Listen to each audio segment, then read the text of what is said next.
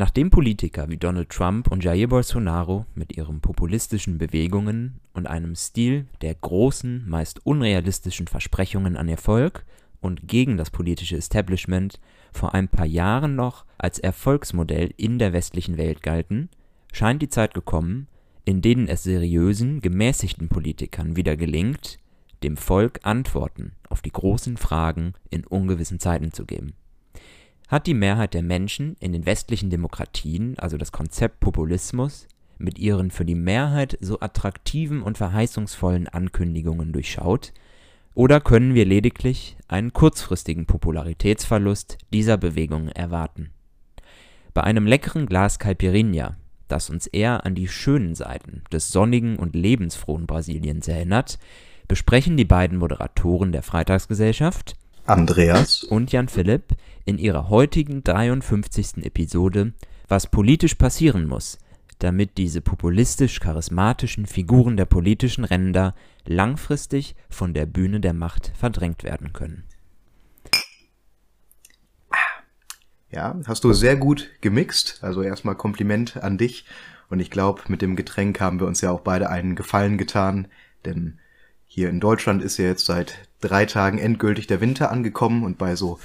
ja, sehr frostigen Temperaturen draußen ist das, glaube ich, genau das richtige Getränk für diese Folge, um uns auf wärmere Gedanken zu bringen. Und natürlich, um uns auf unser heutiges Thema richtig einzustimmen. Denn in Brasilien wurde Ende Oktober ein neuer Präsident gewählt. Und der so bekannte, umstrittene und von vielen auch verhasste populistische Präsident Jair Bolsonaro wurde knapp geschlagen von seinem linken Konkurrenten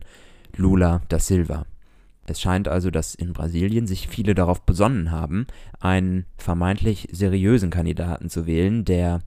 wenn auch selber nicht unumstritten, ein Gegenmodell zu Bolsonaro darstellen wollte und Antworten geben wollte auf sehr populistische Forderungen des Amtsinhabers, der noch vor der Wahl die arme Bevölkerung mit Sozialprogrammen zuschütten wollte und so noch letzte Wählerstimmen zu generieren, der die Institutionen auf seine Seite gebracht hat, um einen Wahlkampf zu führen, der es den Gegenkandidaten so schwer wie möglich macht, hier die Stimmen des Volkes zu erlangen. Und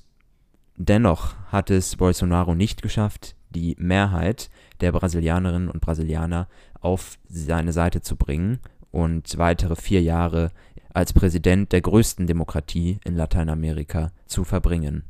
Auch in den USA wurde in den letzten Wochen gewählt und bei den sogenannten Midterm-Wahlen, in denen teilweise Posten für das Repräsentantenhaus und den Senat neu vergeben wurden, ist eine erwartete rote Welle, ein klarer Sieg der republikanischen Kandidaten, vor allem derer, die auch von Ex-Präsident Donald Trump unterstützt wurden, ausgeblieben. Es sind vor allem diese Kandidaten von Trump, meistens hatte er sowieso diejenigen unterstützt, die einen Wahlsieg relativ sicher hatten, aber im Großen und Ganzen waren es seine Kandidaten, die schwächer abgeschnitten haben, als das viele erwartet haben. Während im Senat die Demokraten von Joe Biden ihre Mehrheit verteidigen konnten, ist im Repräsentantenhaus die Machtverschiebung deutlich geringer ausgefallen, als es eben erwartet wurde. Und hier wird die Republikanische Partei nur eine knappe Mehrheit auf sich vereinen können und somit ist der Machtverlust von Joe Biden deutlich geringer ausgefallen, als das von vielen befürchtet wurde. Interessant ist vor allem die Rolle von Donald Trump, der nach diesen Midterm-Wahlen bereits seine erneute Kandidatur für das Präsidentenamt im Jahre 2024 angekündigt hatte.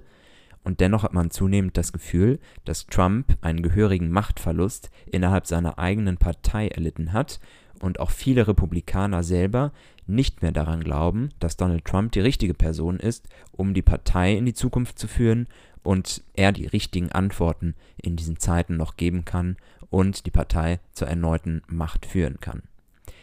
Wie steht es nun also um die großen populistischen Figuren des 21. Jahrhunderts? Kann man also tatsächlich von einer langfristigen Schwächung der populistischen Bewegungen in westlichen Demokratien sprechen? Also ich wäre ganz vorsichtig, wenn es darum geht, dass man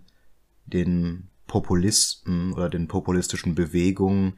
wie auch die Bevölkerung in Brasilien, die hinter Bolsonaro stand oder auch nach wie vor steht, wenn man denen jetzt absprechen würde, dass die noch große Würfe in der Zukunft machen können. Denn dieses Wahlergebnis, das wird natürlich von den westlichen Demokratien und auch von uns beiden erstmal gefeiert, dass in Brasilien der Kandidat Lula gewonnen hat. Aber das Ergebnis, wenn man sich das mal anguckt, es ist 50 Prozent, die er geholt hat und Bolsonaro hat 49 Prozent der Stimmen geholt. Also es ist ja wirklich ein hauchdünnes, ein, ein hauchdünner Sieg, den er da eingefahren hat. Also es wäre noch absolut drin gewesen, dass Bolsonaro noch hätte gewinnen können. In den USA ist es tatsächlich ein bisschen was anderes. Da war ich auch überrascht davon, dass ja eigentlich fast alle Kandidaten, die hinter dem Make America Great Movement von Donald Trump stehen, durchgefallen sind. Denn ich weiß nicht, ob ich diese Behauptung langfristig aufrechterhalten kann, aber ich finde es sehr interessant zu beobachten, dass es ja eigentlich früher immer hieß, wenn die Zeiten ganz schlecht sind,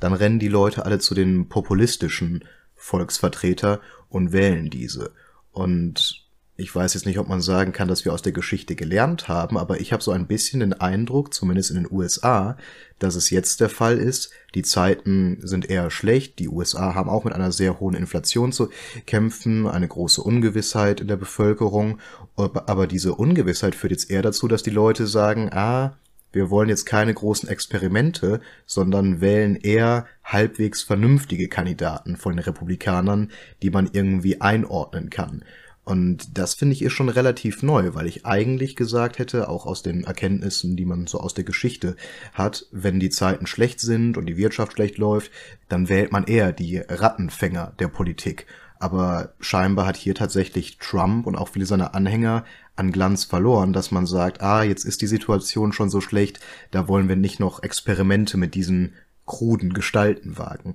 Was mir bei den USA mehr Sorgen bereitet, ist da wirklich, dass dieses populistische Make America Great Movement eigentlich schon das Schlimmste angerichtet hat, was diesem Land widerfahren kann. Denn ich glaube, in diesen vier Jahren Präsidentschaft unter Donald Trump, was man da als Europäer gesehen hat und worüber die Medien berichtet haben, das waren alles Sachen,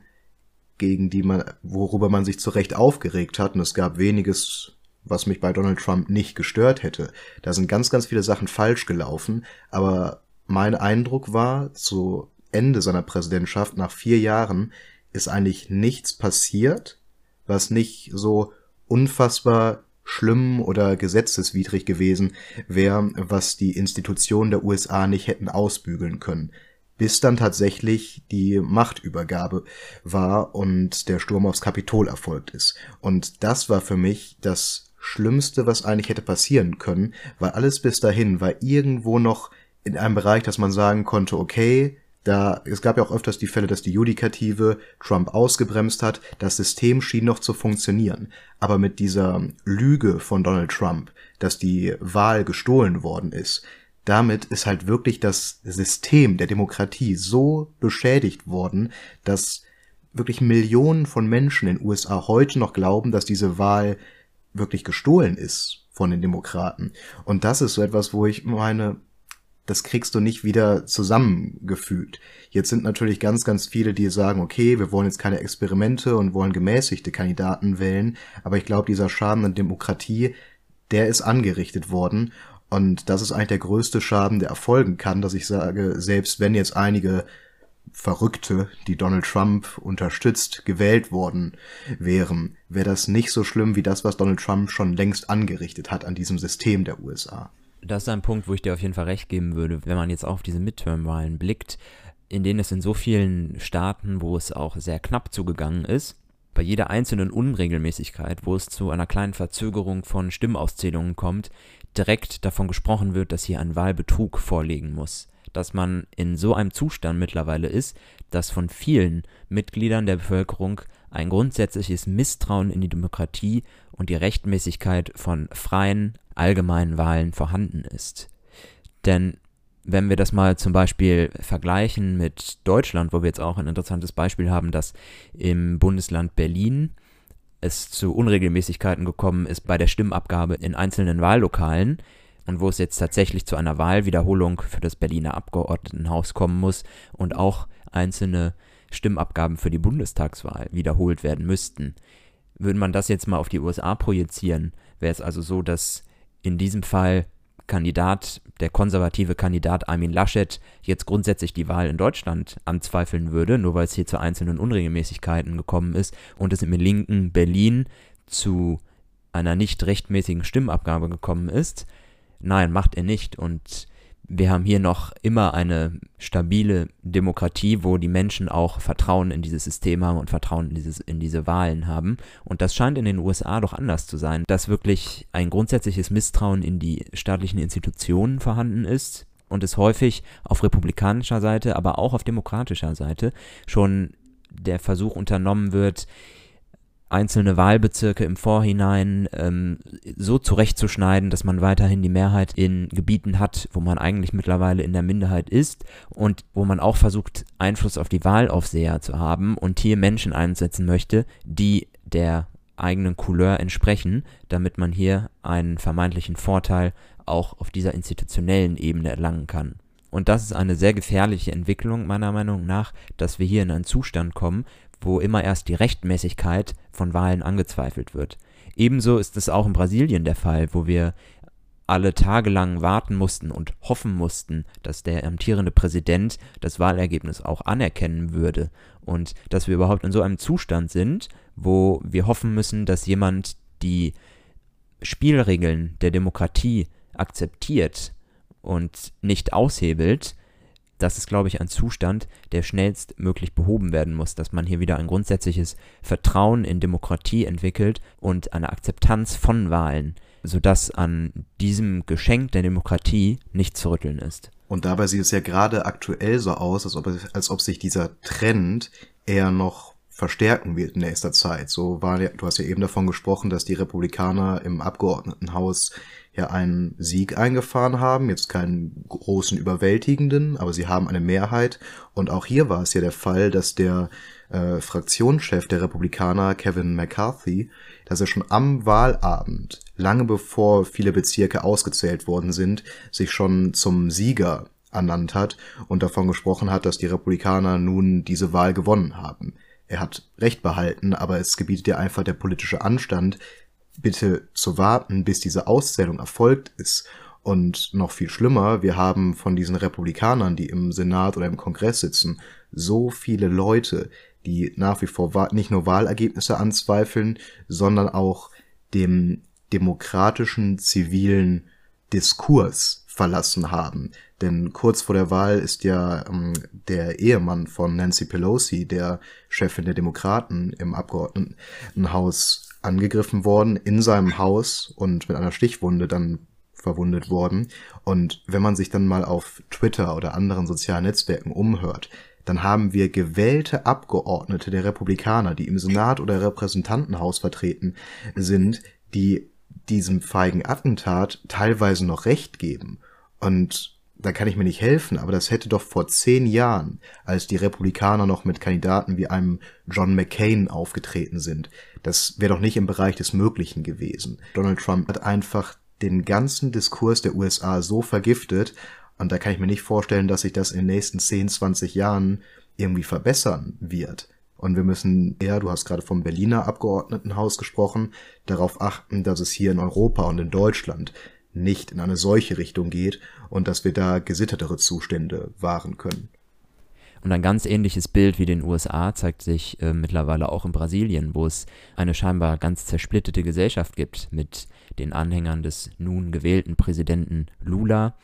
und die Anhänger von Bolsonaro, die wirklich mit ja, mit Hass aufeinander losgehen, ähm, wo es wirklich zu körperlichen Auseinandersetzungen gekommen ist und wo es tatsächlich kurz vor der Stichwahl noch zu einer Auseinandersetzung kam, die womöglich sogar einen kleinen Einfluss noch auf diesen sehr knappen Wahlausgang hatte. Denn da ist es tatsächlich eine brasilianische Kongressabgeordnete gewesen, die in Sao Paulo mit einer Waffe auf einen Lula-Anhänger losgegangen ist und diesen auf der Straße mit gezogener Waffe verfolgte. Und wenn selbst Abgeordnete dieser Institution mit mittlerweile gewaltbereit sind und zu diesen Mitteln greifen, um Einfluss auf Wahlen zu nehmen und die politische Stimmung zu beeinflussen, dann ist man in einem ganz gefährlichen Zustand, den es in Deutschland, in Europa in jedem Fall zu verhindern gilt. Was man vielleicht dazu auch sagen muss, bevor wir nun dazu neigen, den Sieg der demokratischen und gemäßigteren Kräfte in Amerika zu hoch zu loben, äh, muss man vielleicht auch ein bisschen vorsichtig sein, denn unsere Bestandsaufnahme ist ja auf jeden Fall die, dass ist es nun in den USA oder in Brasilien, dass eine sehr, sehr große Unzufriedenheit mit in der Bevölkerung herrscht, die dann auch teilweise den Populisten Zulauf gibt und dass bisher das einzige Mittel, was die Demokratie als Antwort auf solche gefährlichen Figuren gefunden hat, sind viel zu alte Leute, die ein Teil des Establishments von vor 20 Jahren sind. Präsident Lula, ja, ist auch schon im fortgeschrittenen Alter, war schon mal Präsident, ist jetzt nur noch mal angetreten, um das große Übel von Bolsonaro zu verhindern. Präsident Biden war eigentlich schon vor zehn Jahren einer, der zum alten Eisen der Demokratischen Partei gehört. Und das ist, was ich eben meinte, dass dieser Sieg, der jetzt zum Beispiel in Brasilien eingefahren wurde, ja nur hauchdünn war, mit nur einem Prozent der Stimmen. Und das ist ja kein zuverlässiges Mittel. So hat ja auch äh, Präsident Biden momentan einen wirklich, also außer Trump hat keiner ein so schlechtes Approval Rating in seiner Amtszeit gehabt wie aktuell Präsident Biden. Das heißt, das sind ja wirklich nur Kompromisslösungen, die man auf diese Populisten angeboten hat. Und ich glaube, da muss man wirklich mal auf Amerika gucken. Wie können diese Länder wirklich zukunftsorientiert ihre Probleme angehen und mit innovativen Lösungen, die vielleicht von jüngeren und ja zukunftsgewandteren Kandidaten angegangen werden. Denn ich glaube, diese Übergangslösung, dass man irgendwelche Parteisoldaten einer gemäßigten Partei von vor 20 Jahren nochmal hervorholt, das trägt langfristig meiner Meinung nach tatsächlich nur dazu bei, dass sich noch mehr Leute dem Populismus zuwenden. Dass vielleicht Leute kurzfristig sagen, ja, jetzt wähle ich mal so einen Joe Biden, der ist ja so ein netter alter Typ, den kennt man und der macht auch nichts schlimmer, aber die Probleme, die einen Donald Trump erst groß gemacht haben, die werden durch solche Figuren ja nur aufgeschoben. Und das ist jetzt eben diese große Aufgabe, die wir in vielen Ländern sehen, wo gemäßigte, seriöse Kandidaten überlegen waren und sich durchgesetzt haben gegen den Populismus, der vorherrschte, aber wo es auch zu einer sehr, sehr großen und verantwortungsvollen Aufgabe nun kommt, eben durch gute Politik zu zeigen, dass man tatsächlich die besseren Lösungen hat. Wir haben jetzt an den Beispielen USA und Brasilien gesehen, dass es hier Parteien in der Vergangenheit einfach nicht geschafft haben, Antworten auf die Zukunftsfragen zu geben. Und so hat sich also eine Mehrheit der Bevölkerung diesem populistischen Kandidaten zugewandt, einfach aus Enttäuschung, weil man dachte, dass es doch jetzt jemand anderes, einer aus dem Volk, mal probieren müsste und in der Lage sein müsste, Antworten zu geben. Sowohl in den USA als auch in Brasilien hat man hier also wieder den gemäßigten Kandidaten eine Chance gegeben. In den USA ist es bereits zwei Jahre her, die nun Joe Biden ähm, regiert. Und eben, du hast es angesprochen, mit bisher eher mäßigem Erfolg und sehr unterdurchschnittlichen Beliebtheitswerten. Und mit dem Blick auf Brasilien wird jetzt Lula da Silva vor dieser immensen Aufgabe stehen, ein zunächst erstmal so gespaltenes Land etwas zu vereinen, Politik zu machen, die vielen Menschen zugutekommt, das Land aus der Wirtschaftskrise herauszuführen, das Land aus der teilweise neu entstandenen Armut herauszuführen und dann auch noch internationale Aufgaben wie den Klimaschutz, der von Brasilien so gefordert wird, wie der Schutz des Regenwaldes voranzutreiben und hier ein Thema voranzutreiben, das gerade in den ärmeren Bevölkerungsschichten des Landes keine wirkliche Priorität hat und somit auch eine Angriffsfläche sein wird, um wieder eine starke Gegenbewegung zu ihm aufzurichten. In Brasilien bedarf es jetzt also einer großen Anstrengung von dem neuen Präsidenten Lula und meiner Meinung nach auch der Unterstützung der westlichen Welt, da es eine finanzielle Unterstützung, um den Regenwald beispielsweise zu erhalten und aufzuforsten, denn es ist meiner Meinung nach auch eine relativ arrogante Sichtweise des Westens teilweise, ähm, ein Land, das eben einen großen Teil des Regenwaldes ähm, in ihren nationalen Grenzen hat, alleinig für diese Aufgabe des Regenwaldschutzes verantwortlich zu machen. Und ich glaube, ähm, damit Lula seine Politik am Ende auch verkaufen kann und seine absolut notwendige Politik des Klimaschutzes, ich glaube, da sollte es keine zwei Meinungen drüber geben, bedarf es aber auch eine große Unterstützung des Westens und anderer Staaten, damit diese Politik auch Anklang und Akzeptanz im eigenen Land findet. Es ist eine komplizierte Entwicklung, die wir derzeit im Parteienspektrum sehen in Brasilien, wo Bolsonaro zwar die Präsidentschaftswahl verloren hat, seine Partei aber klare Siegerin in den Kongresswahlen geworden ist und somit es Lula sehr schwierig machen wird, hier Mehrheiten zu finden und die Tür für möglicherweise korrupte Machenschaften doch schon wieder sehr stark auch hier öffnet. Die gemäßigte Rechte scheint diesem Land sehr stark auszubluten und es hier eine ganz klare Tendenz hin zu extrem ultrakonservativen, extrem populistischen Kandidaten zu geben scheint, die eben diese Lücke von der Mitte nach rechts außen noch größer werden lassen. Das ist eine große Gefahr und ich glaube, dass Bolsonaro ähm, in vier Jahren in jedem Fall nochmal versuchen wird anzutreten und jetzt mit einer stabilen Verankerung seiner Partei im Parlament Möglichkeiten hat, auch in vier Jahren nochmal einen neuen Anlauf zu starten, um wieder in dieses Amt gewählt zu werden. Anders könnte es dabei in den USA aussehen, denn nach diesen Midterm-Wahlen, wie bereits angesprochen, hat sich die Macht von Donald Trump doch einigermaßen eingeschränkt. Andreas, wie siehst du die Möglichkeiten von Donald Trump und seine Aussichten jetzt, nachdem er bereits angekündigt hat, nochmal zu kandidieren? Wie sind seine Aussichten 2024 wieder ins Präsidentenamt zu gelangen? Man kann sich persönlich ja erstmal die Frage stellen, wie da die Intentionen von der Person Donald Trump eigentlich sind, ob das wirklich, ob er mehr darauf schielt, wieder ins Weiße Haus zu kommen, oder ob ihm einfach der Kandidatenstatus eines Präsidentschaftsbewerbers so wichtig ist, jetzt wo ja mehrere gerichtliche Verfahren gegen ihn am Laufen sind, dass er sich erhofft, dass er dadurch vielleicht noch vor etwaigen Vorladungen oder sogar Verurteilungen geschützt werden könnte. Denn seine wirklich konkreten Aussichten, nochmal ins Weiße Haus zu ziehen, die finde ich eigentlich relativ gering, weil ich glaube, dass er wirklich sein Momentum verloren hat. Aber es kommt da wirklich auf die Umstände an, weil ja auch in den USA immer noch ein sehr, sehr spannender Vorwahlkampf stattfindet. Und ganz oft war es ja bei vergangenen Wahlen, ob das äh, Barack Obama gegen Hillary Clinton war oder Hillary Clinton gegen Bernie Sanders, dass gerade in diesen Vorwahlen noch so viele Sachen passiert sind, mit denen man gar nicht gerechnet hätte, die dann dem Wahlkampf eine komplett andere Richtung gegeben haben. Und ich glaube, es hängt dann echt davon ab, kann Donald Trump sich in so einer Partei nochmal durchsetzen? Denn ich würde Donald Trump tatsächlich gute Chancen einräumen, wenn er die Vorwahl gewinnen sollte und der Kandidat der Republikaner ist und gegen Joe Biden antritt. Denn ich glaube, die Demokraten sind auch tatsächlich gefragt, sich so ehrlich zu machen und auch Joe Biden ist gefragt, die Größe zu haben, zuzugeben, dass er bei weitem nicht der stärkste Kandidat der Demokraten ist, der 2024 antreten könnte. Sollte er tatsächlich nochmal antreten, glaube ich, dass ein Donald Trump sehr gute Chancen oder zumindest gute Chancen hätte und dass er durchaus nochmal Präsident werden könnte. Aber ich denke, die größere Gefahr für ihn, weil einfach sein Momentum verflogen ist, liegt in diesem Vorwahlkampf. Und da sehe ich auch tatsächlich eine ja, eigentlich ganz gute Chance für die Zivilgesellschaft der USA.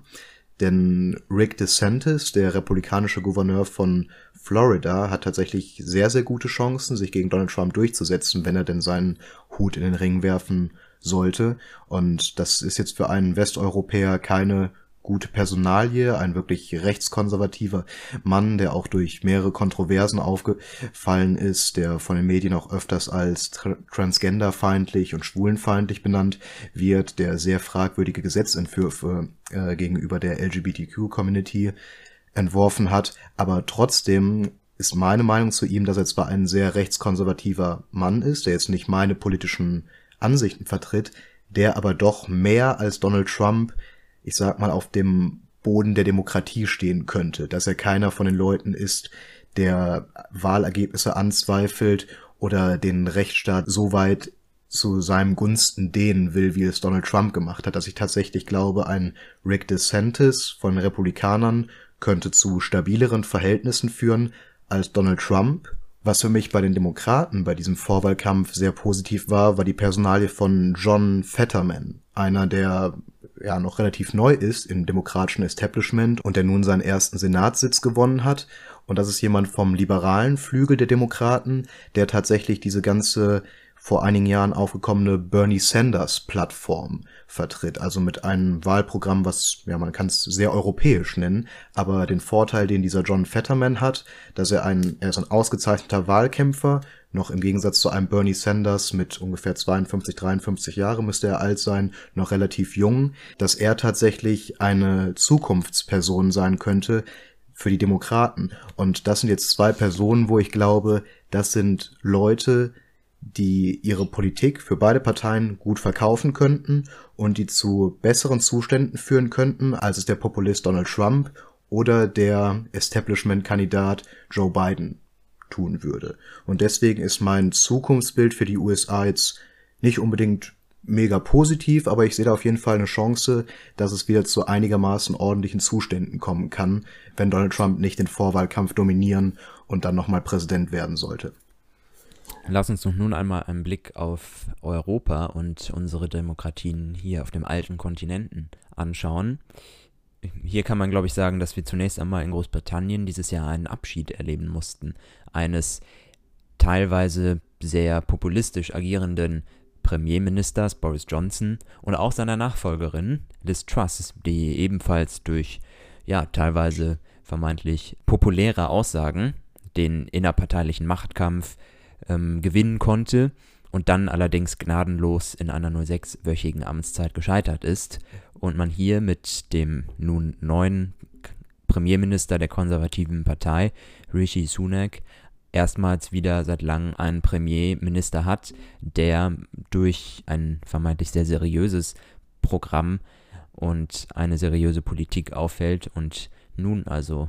versucht, das Land in ruhigere Gefilde zu führen. Auf der anderen Seite haben wir einen Wahlkampf in Italien gehabt und da kam es zu der Wahl der Kandidatin Giorgia Meloni, die nun Premierministerin ihres Landes Italien geworden ist, die erste Frau in diesem Amt, aber auch eine Person, die nun die rechteste Regierung seit dem Zweiten Weltkrieg in Italien führt und durch sehr zweifelhafte Positionen aufgefallen ist und hier zu einer sehr großen Herausforderung auch für die anderen Länder in der Europäischen Union wird, um mit ihr und Italien, ja einem doch bedeutenden Land in Europa, weiterhin seriös zusammenzuarbeiten und gerade in Fragen der Migration zum Beispiel endlich nach so vielen Jahren Stillstand eine Lösung zu finden, was allerdings durch diese sehr rechte Regierung ähm, doch sehr unwahrscheinlich wird, leider. Sicherlich ist Italien nochmal ein gesondertes Beispiel in Europa, denn über Jahrzehnte hinweg ist das Parteiensystem in Italien sehr instabil. Die traditionellen Parteien, die alle durch große Korruptionsvorwürfe mal aufgefallen sind und danach in der Bedeutung versunken sind, sind kaum noch existent und es sind immer wieder neue Bewegungen, die hier aufflammen. Und, und so ist das Land und diese Wahl sicherlich nicht eins zu eins auf andere Länder zu übertragen. Aber doch ist es in Italien ja diese grundsätzliche Unzufriedenheit gewesen, dass es einfach die etablierten Parteien, die etablierten Kräfte überhaupt nicht mehr geschafft haben, eine zufriedenstellende Politik für das Land zu fahren und man so also einen Grund hatte, diese rechtspopulistischen Kräfte, ja schon extrem rechten Kräfte am Ende an die Macht zu hieven was kann uns in Deutschland das denn eine Lehre sein, um eben auch diese Verschiebung nach rechts außen letztlich zu verhindern und dieser simplen Politik, dieser einfachen Antworten auf schwierige Fragen in der Zeit, um zu verhindern, dass die Mehrheit der Leute also auch in Deutschland auf diese vermeintlich populären Antworten eingeht und diesen politischen Kräften eher vertraut als den gemäßigten. Ich glaube, du hast schon ganz recht, dass man das System Italien nicht direkt mit Deutschland vergleichen kann, weil gerade in Deutschland haben wir doch ein wirklich sehr starkes Parteiensystem eigentlich. Und deswegen kann man da Italien mit einer ja sehr instabilen Parteilandschaft wirklich nicht vergleichen, aber ich glaube, man darf es auch nicht unter den Teppich kehren als Beispiel, was wir gerade von einer rechtsradikalen Ministerpräsidentin in Italien gesprochen. Und es ist wirklich schon krass, wenn man sich das mal anguckt, weil diese Partei von Meloni und auch ihre Person sich wirklich im direkten Bezug geschichtlich zu Mussolini sehen. Und wenn man sich das vorstellen würde,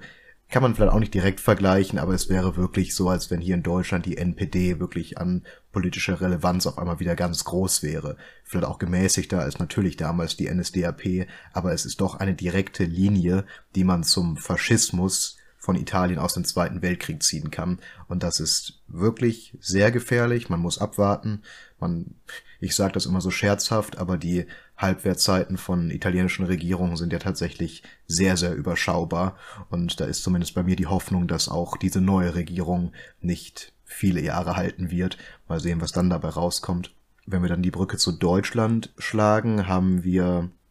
würde ich sogar sagen, auf der Bundesebene haben wir eigentlich wirklich relativ stabile Verhältnisse momentan, denn die Ergebnisse von der letzten Bundestagswahl im letzten Jahr, die haben ja eigentlich meine These am Anfang der Folge, wo ich gesagt habe, dass ich momentan den Eindruck habe, dass schlechte Zeiten gerade scheinbar dazu führen, dass die Leute eher auf altbewährtes und stabiles setzen, als auf schnellen und neuen Populismus. Das hat sich hier ja gezeigt. Tatsächlich ist ja diese so in Talkshows so oft belächelte alte Tante SPD auf einmal aus dem Nichts wieder nach oben gekommen, wo ja man eigentlich mal verwundert feststellen muss, diese Partei, die zwischenzeitlich bei 13 Prozent in den Umfragen lag, hat auf einmal alle politisch wichtigen Institute übernommen. Bundespräsident, Bundeskanzler, Mehrheit im, Mehrheit im Bundestag. Also das war ja wirklich ein Erfolg für die gemäßigte Mitte. Und deswegen glaube ich, ist der Zustand der deutschen Bundespolitik gar nicht so schlecht, wenn man sich das anguckt, wie hier die Populisten der AfD oder auch von links außen dann doch noch einigermaßen in den Schranken gehalten werden. Ich glaube, hier ist es eher, würde ich sagen, liegt das Problem so ein bisschen in den Zuständen von einzelnen Ländern oder Regionen in Deutschland, was, wenn man sich dann zum Beispiel einige Länder im Osten der Republik anguckt, wo in, in Thüringen, da erreichen AfD und Linke gemeinsam immer über 50 Prozent der Stimmen. Und ich glaube, dass da eher eine Gefahr liegen könnte, dass wenn populistische Parteien vom Rand irgendwann einem Bundesland mal wirklich Regierungen stellen und da langfristige Erfolge aufweisen können, dass das dann zu so einem Lawinenbruch werden könnte, dass dann auch solche AfD-Kandidaten vielleicht irgendwann dadurch auch auf Bundesebene relevanter werden würden, als sie es jetzt sind. Jetzt darf man in Deutschland allerdings nicht verkennen, dass die Wahl der SPD und des Bundeskanzlers Scholz letztlich auch schon über ein Jahr her ist und man sich erst in diesem Jahr doch in einer wirklichen Krise befindet, in einer zumindest akuten Energiekrise,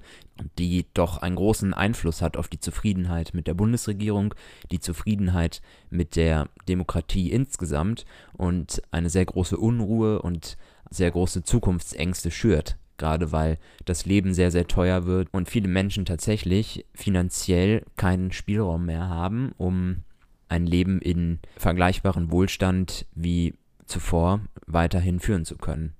Und man darf nicht verkennen, dass gerade zur Zeit, wenn man auf Bundesebene blickt, die AfD als populistische Kraft sehr, sehr stark ist und zum Beispiel in den letzten Landtagswahlen im Bundesland Niedersachsen ein Ergebnis von 11% eingefahren haben. Und auch wenn dieses Ergebnis im Vergleich zu manchen ostdeutschen Bundesländern, wo die AfD ja ähm, deutlich stärker ist und doch schon öfters auch die 20%-Marke ge geknackt hat, ähm, gar nicht so stark und so bedrohlich aussieht,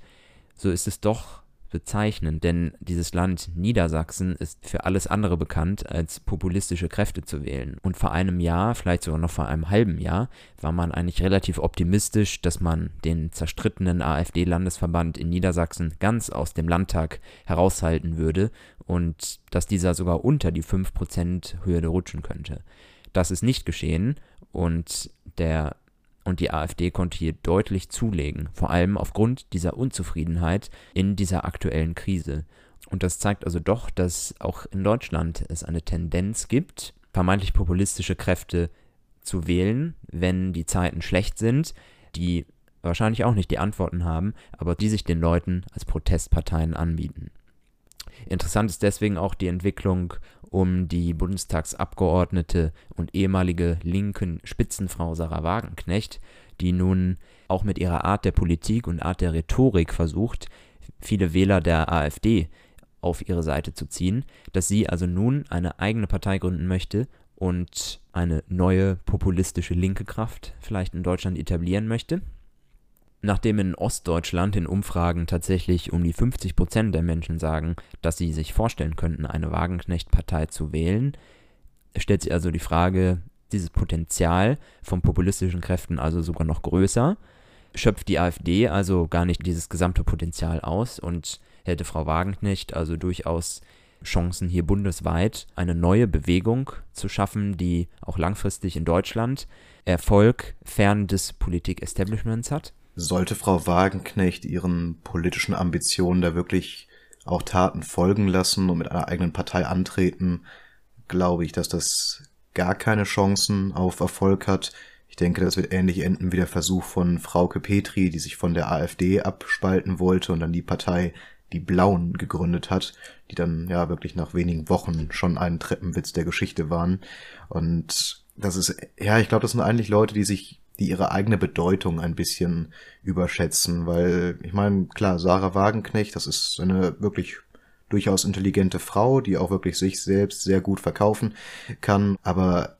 wirklich eine eigene Partei zu gründen und damit auf Bundesebene oder von mir aus in einem eigenen, in einem einzelnen Bundesland erfolgreich zu sein, das braucht erstmal eine so große Koordinationsarbeit, da brauchst du verschiedene Landesverbände für. Und ich kenne da einfach kein Beispiel, wo das mal funktioniert hat, dass man dadurch wirklich langfristig erfolgreich geworden ist. Ich hatte, als wir eben über die Zukunftsaussichten von Donald Trump geredet haben, habe ich ja auch gesagt, wenn er diese Vorwahl nicht gewinnen sollte, ist er weg und selbst er, der wirklich das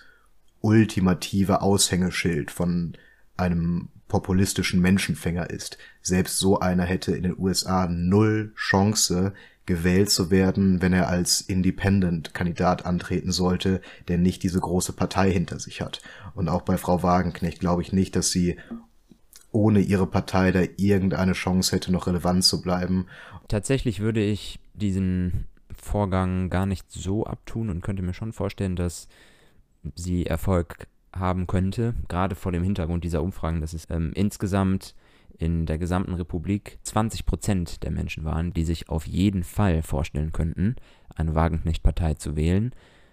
Es wäre sicherlich eine, ein großer Umbruch in der Parteienlandschaft in Deutschland, denn damit würde sie wahrscheinlich die AfD sehr klein machen und auch ihre eigene Partei, die Linke, wahrscheinlich in die endgültige Bedeutungslosigkeit stürzen. Auffallend ist es, populistische Kräfte häufiger von ärmeren Teilen der Bevölkerung gewählt werden. So ist es ja auch zum Beispiel von der AfD, die besonders stark von der Arbeiterschaft gewählt wurde. Früher alte SPD-Wähler, die dann zu den Linken zunächst übergegangen sind und jetzt später zu der AfD.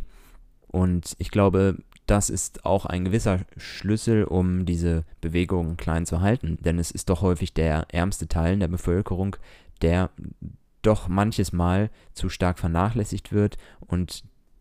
der unterstützt werden müsste. Gerade jetzt in dieser aktuellen Krise mit einer Inflation, wo viele Leute eben vor der großen Herausforderung stehen, nicht stärker in die Armut abzurutschen und wo man sich das Leben kaum noch leisten muss. Und mit sozialer Politik mit Politik, die wirklich bei den Menschen ankommt, kann, glaube ich, schon mal ein Schritt gemacht werden, um auch diese Kräfte, die die vermeintlich populären Antworten haben, relativ klein zu halten.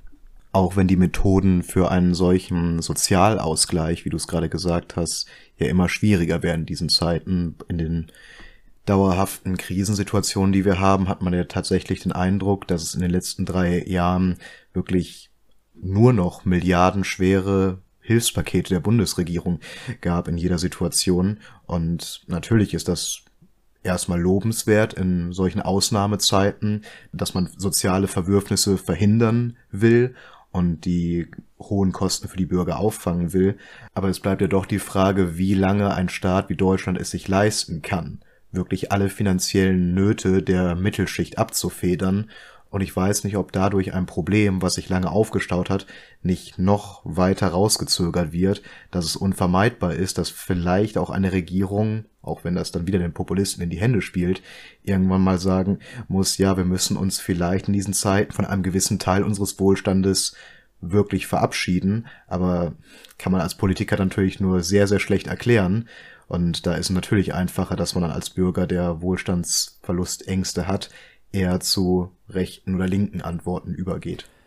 Und hier zeigt sich auch in unseren beiden Argumenten bereits diese Konfliktlinie. Und das ist sicherlich ein Ansatz, den die deutsche Politik, die die deutsche Bundesregierung auch versucht derzeit aufzulösen, nämlich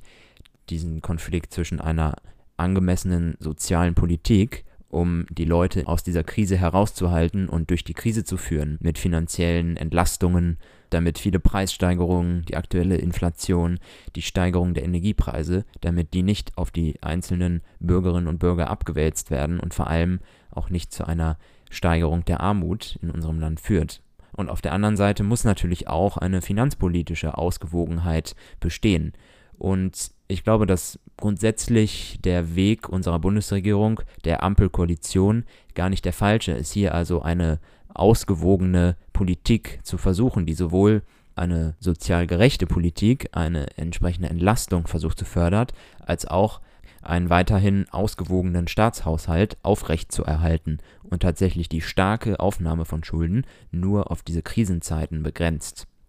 Das muss sicherlich noch deutlich besser kommuniziert werden und es muss noch deutlich schneller ankommen bei den Bürgerinnen und Bürgern in Deutschland selber. Aber ich glaube, dass es ansonsten gar kein falscher Weg ist, um Deutschland aus der Krise herauszuführen und aus dieser Krise noch stärker herauszuhalten. Letztlich muss man abschließend, um nochmal auf diese globale Ebene zu blicken, glaube ich, feststellen, dass wir uns es zu einfach machen würden, um ein Konzept zu finden, was wir auf die gesamte westliche Welt und die Demokratien im Westen anwenden können. Denn letztlich sind die Voraussetzungen so verschieden in den einzelnen Ländern, wie wir es bereits in Italien ja angesprochen haben, mit diesem verzwickten Parteiensystem. Und auch in Brasilien zum Beispiel waren die Menschen sehr, sehr enttäuscht von den etablierten Parteien aufgrund dieser starken Korruptionsskandale, die dort vorherrschten und es so viele Menschen gegeben hat, die eben den populistischen Bolsonaro gewählt haben. Lula selber war ja bereits während seiner ersten beiden Amtsperioden in den 2000ern in einen großen Korruptionsskandal verwickelt und er hat nun glaubhaft vermittelt, dass er sich geändert hat, dass er seine Politik geändert hat. Aber das muss er jetzt beispielsweise auch in Brasilien selber zeigen, dass er hier Politik für die Menschen macht und dass es hier nicht vor allem um Politik für, für sich selber und seinen Machtzirkel geht, sondern dass es ihm wirklich um das Volk, um die breite Masse in diesem Land geht. Und so sind die Vorzeichen in Deutschland doch wieder ganz andere, denn wir haben ähm, in unserer Auseinandersetzung doch weniger zu tun mit korrupten Politikern, aber hier ist es einfach eine große Angst an Wohlstandsverlust in diesem doch sehr wohlstandsverwöhnten Land, das dazu führt, dass Menschen das Vertrauen in die derzeitige Politik scheinbar verlieren zu scheinen. Und mit den richtigen Antworten und mit dem Aufrechterhalten des Wohlstandes könnte es in Deutschland konkret gelingen, hier diese populistischen Kräfte klein zu halten. So ist also in jedem Land ein eigenes Rezept notwendig, um Populismus zu verhindern. Und vielleicht kann man gegenseitig voneinander lernen und gegenseitig zusammenarbeiten, um diese Kräfte auf der globalen Ebene klein zu halten und zu verhindern, aber es ist doch immer noch eine eigene, ganz spezielle Zutat für jedes einzelne Land notwendig, um hier das richtige Rezept auf den Populismus zu finden. Der Analyse kann ich mich nur anschließen und ich glaube, da damit kommen wir auch schon zum Ende der Folge, denn ich als ja, wohlstandsverwöhnter Deutscher, habe tatsächlich meinen Caipirin ja schon zu Ende getrunken. Und mit diesem letzten Zug aus dem Glas, glaube ich, können wir uns auch verabschieden von der heutigen Episode und wünschen allen Zuhörern noch einen schönen verbleibenden Freitag.